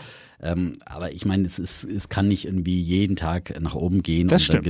ich würde einfach mal, wenn es einen Rücksetzer gibt und Aber das vergisst du ja dann immer. Also wo würdest du jetzt sagen, ich, Hm? ich gucke mir jetzt den Chart an und du sagst den Leuten, wenn du einsteigen willst, mach da einfach eine Kauforder, Limit bei, sag mal einfach Nein, irgendwas. das würde ich nie sagen, weil wir geben ja hier keine Stimmt. Empfehlungen. Und, Aber wo äh, hättest du denn die Idee? Also wer, wer es wie der Defner, äh, wie der Defner machen will, der macht ein Limit 17 und wartet und wird es wahrscheinlich nie kriegen. So, Wahrscheinlich wird es schwieriger werden. Ja? Gut. Aber ich bin jetzt auch nicht vorher, bevor die Studie kam, da äh, eingestiegen und so. Ne? Und, und wenn es jetzt nochmal deutlich runterging, kann es ja auch wieder ein negatives Zeichen sein. Aber vielleicht, vielleicht kriegt man sie ja unter 20 nochmal, sage ich mal. okay. Ja. Also unter 20 Limit machen, gucken. Oder Gut. ich meine, das andere ist, was ich ja immer beim Verkaufen sage, ist, dass man sagt, okay, wenn man unbedingt dabei sein will, dann nimmt, kauft man halt mal für die Hälfte, steigt man ein, ja, und, und wartet dann wenigstens mit der anderen Hälfte nochmal einen Rücksatz ab. So wie der Chap jetzt ja. eine Aktie erstmal kauft. genau. Und mit dem nächsten Taschengeld wird dann die nächste Genau, gekauft. so ist es. Ja, aber nicht eine neue Idee hat. bis Dann dahin, hat man auf jeden Fall, kann man sagen, ich bin dabei. Zwar Genau, jetzt nicht mit großem Geld und man ist nicht, man wird nicht reich damit, mit dieser, aber man fühlt sich gut. Ich bin immer, habt immer das Gefühl, bei Coinbase dabei zu sein, egal was passiert. Ein A dabei, sagt man in München, gell? Was dabei? Ein A dabei. Ein? A dabei. Gut. A dabei. So einer, der halt auch dabei ist, ja? Mhm. So einer. So, jetzt müssen wir zu unserem Thema kommen, Ja. damit wir nicht wieder hier so weit, wahnsinnig überziehen, weil äh, letzte Woche haben wir erst gesagt, 1,40 machen wir nicht mehr und dann am Ende stand da 1,41 auf der, Ja, auf der nur Uhr. weil der Defner äh, abgebrochen hat quasi, ja? Das fanden die Leute aber cool. Es ist wie das wahre Leben. Sie sind wie das wahre Leben. Und dann musste er wieder ins wahre Leben. Äh, der Podcast ist auch wahres Leben. So, das nur zu den Leuten, die es geschrieben haben. Ähm, wir kommen zum äh, Thema heute. Da geht es um den Rücktritt von Jens Weidmann. Und ähm, äh, das ist, äh, also egal was jetzt passiert, glaube ich, ist, man könnte sagen, es wäre eine eine wirklich äh, Zäsur in der Bundesbankgeschichte. Und ähm, ich hab, hatte das Vergnügen, verschiedene Bundesbanker interviewen zu dürfen. Hans Tietmeyer hatten wir im Interview oder Helmut Schlesinger hatten wir im Interview. Also Helmut Schlesinger werde ich mich werde ich noch vergessen, es war 2012, wir waren in Oberursel in seiner Privatwohnung. Und er hatte damals so ein Heft dabei, da war die EZB-Bilanz aufgefächert und dann war ein Posten natürlich die Anleihekäufe und das hatte er so wie der Defner anmarkiert mit so einem Mar- Marker, wehte da rum und war wirklich aufgeregt und sagte dann so, das erinnert an Kriegsfinanzierung mit gebrochener Stimme. Und man merkte, also diese Bundesbanker, das ist ein ganz eigener Schlag von von Menschen. Das war der Tietmeier, der war zwar schon ein bisschen politischer und nicht ganz so besorgt, aber man merkte auch, auch der war, also Bundesbanker ist man eher der Bedenkenträger, ist man eher der Stabilitätsorientierte, der Mahner und nicht derjenige, der forsch vorangeht und sagt, oh ja, wir haben eine neue Theorie, oh, ihr wollt grünen Umweltschutz machen, na, da finanzieren wir euch doch gern. Das ist ein Bundesbanker halt nicht. Also all die Leute, die wir da gesprochen haben, mit ähm, Weidmann hatte ich auch verschiedene Interviews und da war er auch immer sehr besonnen, immer gute Argumente und immer hat er versucht, auch da denen zu sagen, wir müssen aus der, wir müssen aus dieser, aus dieser Krisenpolitik aussteigen, wir müssen äh, jetzt wieder gucken, dass wir zur Normalität zurückkehren und so weiter. So. Und jetzt ist ja, hat ja Weidmann hingeworfen, da muss man sich erstmal fragen, warum hat er das gemacht? Also was ich würde mal einfach sagen, es war reine äh, Frustration. Er hat ja verschiedene Strategien gehabt. Er hat ja am Anfang seiner Laufbahn, als er von äh, Merkel eingesetzt war, weil ja der Vorgänger Weber hingeschmissen hatte, ähm, da hat er erst die Strategie gemacht, als dann äh, Mario Draghi da war, den Lauten zu geben und dann wirklich offen zu widersprechen. Und dann gab es ja auch diese Verwerfung, da hat der Draghi sich über den, über den Weidmann lustig gemacht. Dann gab es angeblich ein Treffen zwischen beiden. Dann sind es die Chips-Freunde geworden. Man aß dann Chips und trank dabei Rotwein.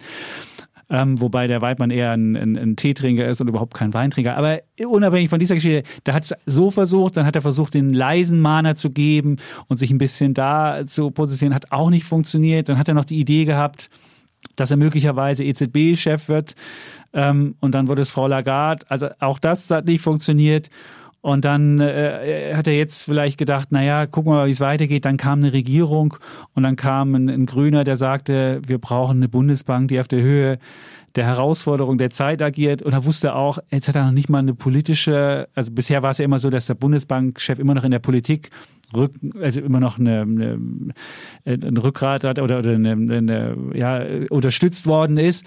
Und dann merkt er auch, auch da in der Politik, dann müsste er vielleicht rumrennen und müsste den Leuten sagen, nee, Ihr, habt, ihr, ihr, ihr, müsst nicht 2022 mal eben 500 Milliarden Schulden machen, um dann die Schuldenbremse auszuheben und dann irgendwelchen grünen Kram damit zu machen, sondern wir wollen doch lieber Stabilitätspolitik. Und er merkte, auf allen Gebieten, wo er war, war irgendwie, ja, er hatte nicht nur die Schlacht verloren, er hatte den Krieg verloren. Dann hat er halt gesagt, komm, dann äh, werfe ich halt hin.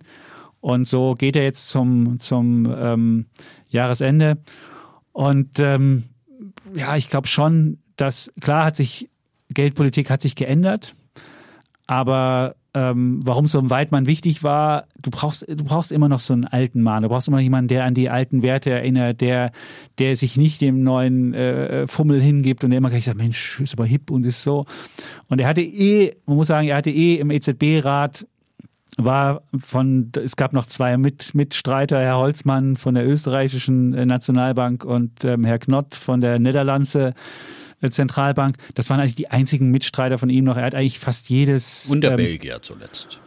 Oh, ja, aber ja, der war aber auch nicht so der 100% äh, Kumpel von ihm. Es waren halt relativ wenige und er hat eh nicht mehr und er hat eh nicht mehr groß was verhindern können. Also man kann ja nicht mal sagen, ja, der Waldmann muss weg, damit wir endlich jetzt mal Beinfreiheit haben und hier endlich mal amerikanische Verhältnisse, die in EZB mal richtig cool was machen kann, sondern und ich finde, was, was jetzt passieren könnte, wenn man jetzt einen neuen Kandidat oder Kandidatin nimmt, die möglicherweise. Lass uns vielleicht mal dem, ganz kurz nochmal, bevor wir zum Ausblick ja. kommen, würde ich sagen, äh, nochmal die Ära Weidmann abhandeln und dann können wir dann gucken, wie, wie geht es jetzt gut. weiter. Die Ära ja. Weidmann war halt, äh, gut, jetzt ja. sage ich nochmal, es, es war, war halt wirklich ein Typ, der wirklich ähm, Regel regeltreu war, der noch als einer der wenigen noch auf, auf irgendwie überhaupt noch auf Regeleinhalten gepocht hat, während alle anderen ja sagten, ach, anything goes.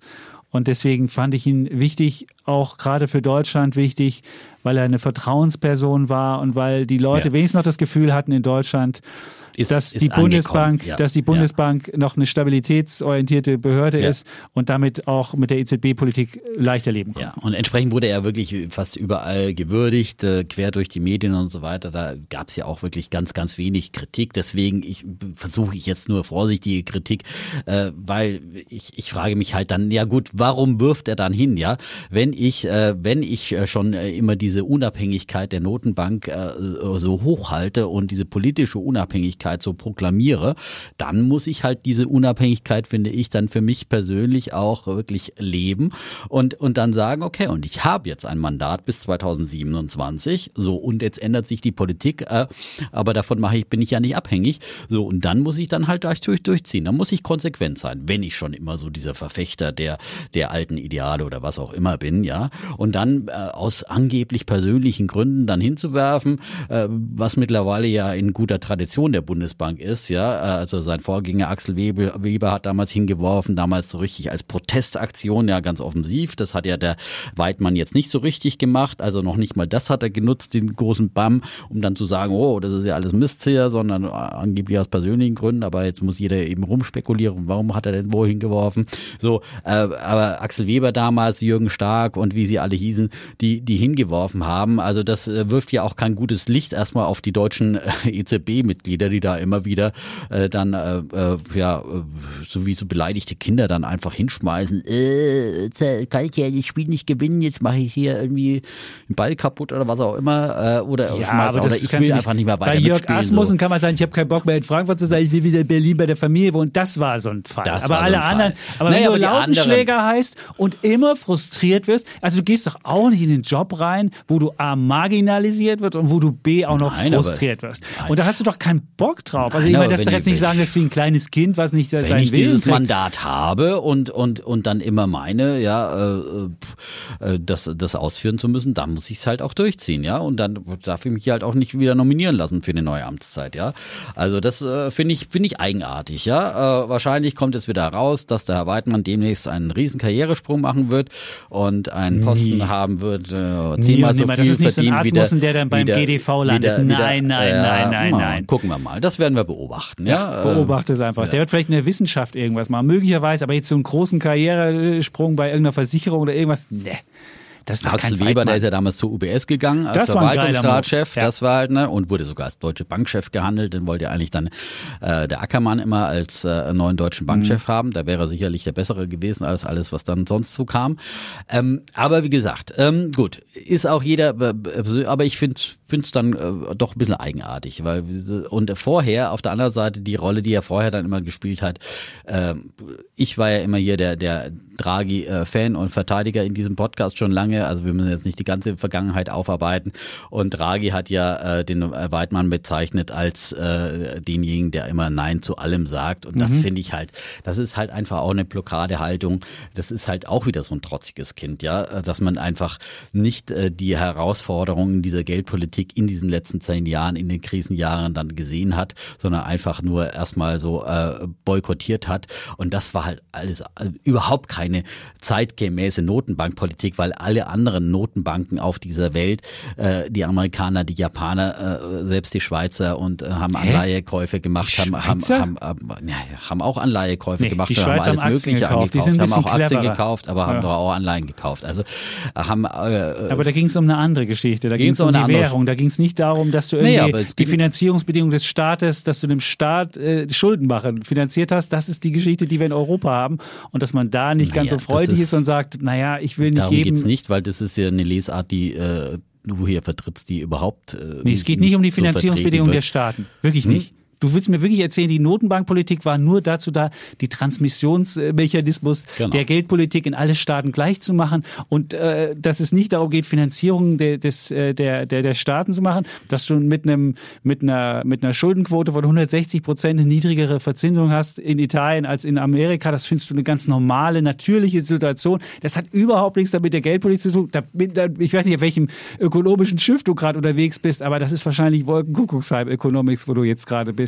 Das hat was mit der Finanzierung zu tun. Das ist das Problem. Deswegen, du kommst aus dieser Geldpolitik, die jetzt den Staaten wunderbare, äh, wun- wunderbar äh, die Finanzierung betrieben hat, aus der kommst du halt nicht raus. Und das wäre auch meine Kritik daran, dass du einfach, modern ist es nicht, jemanden irgendwie in, in eine Drogenabhängigkeit zu treiben Ja, und dann nicht wieder, und dann nicht wieder, dann wieder du hast keine Chance wieder rauszukommen. Nein, es ging um eine Krisenpolitik äh, in Europa, die dafür gesorgt hat, dass der Euro zusammenhält, ja, dass der Euro gerettet wurde. Das hat Mario Draghi konsequent mit Mitteln, die wie gesagt alle Und anderen internationalen Notenbanken vorher schon viel intensiver betrieben haben. Und die Bundesbank hat sich auf, auf alte Lehren äh, bezogen und das verteidigt äh, wie ein, ein Bollwerk aus der Vergangenheit und war überhaupt nicht offen. Und äh, wenn sie- vielleicht hätten sie ja auch mehr verändern können, als nur trotzig No, No, No zu sagen. Ja, vielleicht wäre Möglichkeit, äh, hätte es da Möglichkeiten gegeben. Also da bin ich natürlich nicht dabei gewesen und bin auch äh, da nicht zu sehr im, im Thema, aber äh, ein, einfach diese Trotzreaktionen sind, glaube ich, einfach immer, immer, immer schwierig, wenn man dann äh, Dinge mitgestalten will. Und auch wenn es jetzt um die, um die Zukunft geht, Da da, hat der Weidmann beziehungsweise um die mitgemacht. neue, da hat der Weidmann mitgemacht. Da hat der die neue Strategie, die da gemacht worden ist, das Inflationsziel von 2%, die gewisse Symmetrie, da hat der Weidmann mitgestimmt. Da hat er mitgemacht. Da zum Schluss er hat er, mitgestimmt. zum Schluss wurde er ja etwas äh, konzilianter, ja, muss man sagen, und hat auch versucht, die EZB-Politik auch in Deutschland äh, zu erklären. Natürlich ist es irgendwie so ein Zwiespalt, wenn man dagegen stimmt, aber auf der anderen Seite die EZB-Politik im eigenen Land dann erklären äh, muss, das ist natürlich auch nicht leicht, gebe ich zu. Und äh, dafür wurde er auch gewürdigt, dass er dann etwas diplomatischer wurde in quasi in seinen späteren Jahren, die Altersweisheit vielleicht durchkam, was auch immer. Ähm, aber ich finde auch zum Beispiel das Thema grüne Geldpolitik, da war er ja wie, auch bis zum Schluss hat er da äh, sich immer wieder widersetzt. Setzt äh, gegen diesen Denkschulungen. Die, die Frage ist ja, ähm, kauft man verstärkt grüne Anleihen im Rahmen zum Beispiel des EZB-Anleihenkaufprogramms, ob man da eben verstärkt nach ESG-Kriterien oder was auch immer dann äh, die, die äh, Firmenbondkäufe zum Beispiel äh, durchführt oder ob man es nach dem Prinzip der Marktneutralität macht. Und äh, da war ja Weidmann eher dagegen, dass man hier solche grüne Akzente setzt. Du bist doch nicht der grünen Onkel, du bist eine Geldpolitik, du gibst Geldwertstabilität, du bist nicht dafür da, irgendwie eine Transformation zu machen. Die Transformation kommt von alleine. Und wenn es mehr grüne Bonds gibt, wirst du automatisch mehr Markt am Markt, mehr grüne Bonds haben. Du hast ja gesehen, wie die Leute durchgedreht sind, als es, deutsche, als es grüne Bonds von der EU gab. Da gab es äh, gab's Orders von, von zweistelliger Milliardenzahl. Das wird doch automatisch. Und wenn du als EZB marktneutral kaufst, hast du automatisch mehr grüne Bonds. Da musst du nicht im Vorhinein das machen. Und je mehr Ziele du hast, desto mehr verzettelst du dich. Und dann machst du noch das Ziel und das Ziel. Am Ende hast du 20 Ziele und bist für alles zuständig, weil du natürlich, weil du alles finanzieren kannst, kannst du auch für alles. Und dann sagt die Politik, auch gut, dass die dafür auch noch zuständig sind und dafür noch und dafür noch. Und dann hast du deine Unabhängigkeit komplett eingebüßt, weil dein eigentliches Ziel, Geldwertstabilität, kannst du nicht mehr nachgehen, weil du irgendwie grün noch sein musst, der Finanzierer der Staat noch sein muss, das noch sein muss und das noch sein muss. Und das ist doch nicht eine Geldpolitik. Und du hast ein Mandat frei von sämtlicher demokratischer Legitimierung. Das muss man auch dazu sagen. Du hast keine demokratische Legitimierung, da werden Leute bestimmt und die können machen, was sie wollen.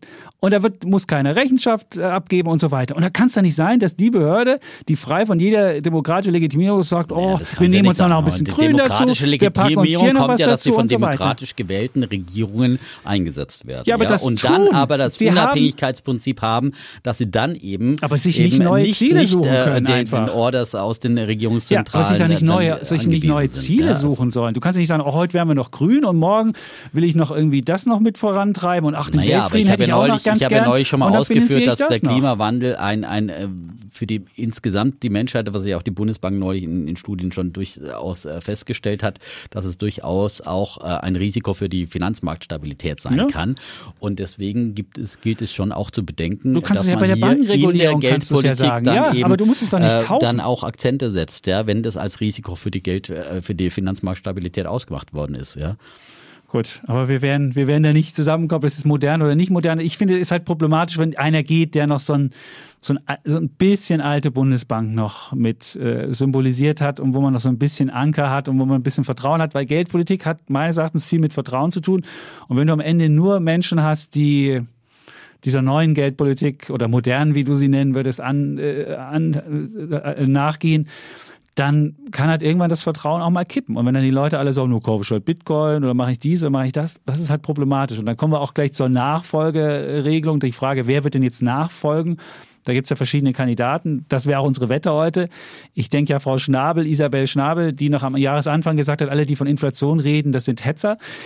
Ich finde es schwierig, wenn du halt, wenn du halt so bist. Aber du Und, könntest äh, ja mal sagen, wer deine Kandidatin Nein, das ist meine wäre. Kandidatin. Nein, nein, Ich denke, das sie ist jetzt nicht den, jemand, den du befürworten würdest. Ne? Also ich würde wahrscheinlich also so ein, Das eine ist ja, wir wetten jetzt, was wahrscheinlich sein könnte und ich ist in der Tat die Frau Schnabel, finde ich ja hier auch, es hat wahrscheinlich die besten Karten, äh, weil sie zum Beispiel eben sich auch eben für eine grünere, sie ist ja schon im EZB-Direktorium, Mhm. ja, und ähm, hat sich da schon sehr stark für die bisherige EZB-Geldpolitik gemacht äh, und ähm, hat eben auch für eine grünere Geldpolitik äh, durchaus schon geworben. Und ähm, Hat ja. uns auch erklärt, dass alles toll ist, die Inflation ist noch vorübergehend, jetzt ist etwas langfristig vorübergehend. Ich bin mal gespannt, was sie für ein neues Wording findet. Wir haben auch ganz viele Interviews schon mit ihr gehabt, wo sie uns erklärt hat, dass der deutsche Sparer eigentlich doch ganz gut lebt und eigentlich ganz gut ist und dass es noch nie äh, große reale Zinsen für den Sparer gab und so weiter. Ich, wir haben das schon häufig gehabt. Deswegen, ich finde sie, da soll sie doch da sein, wo sie ist. Ich würde lieber Volker Wieland nehmen, der ist ja im, äh, ich glaube, Sachverständigenrat, der ist, der ist äh, Professor für glaube, monetäre Ökonomie, das ist noch, der hat, der hat das Handwerkszeug da gelernt und ich finde, das wäre, das wäre ein, Das wäre eher ein Kandidat. das Wo wäre so eher mein da, Kandidat, wo ja. ich sage, das ist, der, der ist auch noch ein bisschen Mahner. Ich finde, ein Bundesbanker muss ein Mahner sein. Und da kannst du nicht so einen Fratscher hingeben, der sagt, ja, also, wir müssen noch mal für Investitionen noch mal 5 Milliarden dazu und noch mal hier 10 Milliarden und dann noch mal 100 Marcel Milliarden. Fratscher, Den- der DIW-Chef, ist ja auch wär- einer der Kandidaten, Ja. die im Rennen sind. Also da wär- Äh, das wär, Ich glaube, äh, also Marcel schwierig. Fratscher wäre mir auch eine Nummer zu, wahrscheinlich zu, Zu modern? taubenhaft. Ja, Zu modern? Zu taubenhaft, Okay. ja. ja. Und äh, also ich könnte mir Isabel Schnabel würde ich äh, äh, sozusagen bevorzugen, wäre man, jetzt müssen wir natürlich Okay. noch wetten und Ja. äh, sagen, wer ist wahrscheinlich. Dann haben wir ja noch Claudia Buch im Rennen, äh, die bisherige Vize bei der Bundesbank. Das Äh, wäre die, eher Kontinuität. ja, und die ist ja eher so ein bisschen neutraler, auch politisch und so weiter. Die ist nicht so ganz Ah, klar einem, nicht- einem Lager zuzuordnen. Die hat aber nie so öffentlichkeitswirksam. Und ich glaube, da müsste sie noch zulegen. Ich habe die häufiger bei Pressekonferenzen erlebt. Die hat nicht so einen Auftritt. Und du musst ja auch ein gewisse Sendungsbewusstsein. Du musst es auch. Ja, da hätte ich dann noch einen Kandidaten Jörg Cookies, ja, der Ja. ist ja Finanzstaatssekretär gewesen unter Olaf Scholz. Und, und der war bei Goldman Sachs, mal ganz ehrlich, Ja. das wäre der richtige Kandidat. Der wüsste auch, was die Finanzmärkte wollen. So ein Mario Draghi, auch bei Goldman genau, Sachs. genau. Leute, da haben wir es. Naja, ich meine, einer Geld für alle. Ja, aber einer, der alle Seiten kennt. Ich meine, der Bankvorstand war, der in der Politik war Mhm. und äh, Der weiß, wie die Politik finanziert werden will und wie die Märkte glücklich bleiben. Ich meine, das sind zwei Leute. Nur, das ist nicht die Aufgabe der Geldpolitik, die Märkte glücklich zu machen. Und es ist auch nicht die Aufgabe also der Geldpolitik. Cookies fände ich nicht schlecht, weil ich glaube, der äh, einfach wirklich. Ahnung hat. Ähm, es ist wahrscheinlich schwierig, möglicherweise, äh, weil sich dann die Politik irgendwie den Verdacht aussetzen würde. Auf der anderen Seite Weidmann. Ich meine, Weidmann war nun wirklich der Wirtschaftsberater von Merkel. Ja, er ist direkt aus dem Kanzleramt an die Frau Bundesbankspitze Lagarde, befördert war, worden. Frau Lagarde ja. war Finanzministerin, Und, IWF, ähm, die hatte auch schon verschiedene Jobs. Oder der, der, der, der De Guindos, der war Finanzminister von, von Spanien. Auf ähm, der anderen und so Seite muss man sagen, muss man sagen, dass wahrscheinlich eine Frau auf jeden Fall bessere Karten hat. Ja, Mhm. ähm, das kommt auch noch mit in die Auswahlkriterien die erste hinein. Frau ja. bei der Spitze der Bundesbank. Ja. Also von daher würde ich sagen, meine Favoritin wäre Isabel Schnabel, die ist aber schon in der EZB im Ja. Direktorium. Da wäre auch die Frage, wie wird dieser Posten nachbesetzt. Ja, ähm, dann äh, würde ich eigentlich als zweiten Favoriten würde ich Jörg Cookies nennen und ähm, auf der anderen Seite Claudia Buch finde ich, mit der könnte ich auch leben. Ähm, an Nummer drei, das wären so meine Favoritenlisten. Okay.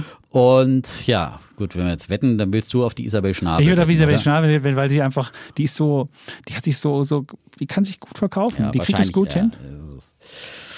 Da, da Ist ja auch, ich, ja auch, würde ich jetzt mal auf ist ja auch fachlich Cookies. nicht schlecht, aber ich finde, die hat sich zu einer, Ökono zu einer politischen Ökonomin gewandelt. Hm. Okay. Zu schnell meines Erachtens. So, das finde ich, man muss ein bisschen Prinzipien mehr haben. Aber ja. Ja, dann, dann bleibt mir halt noch Claudia Buch oder Jörg Cookies zum Wetten. Ja? Darf Ja? ich eine Doppelwette machen?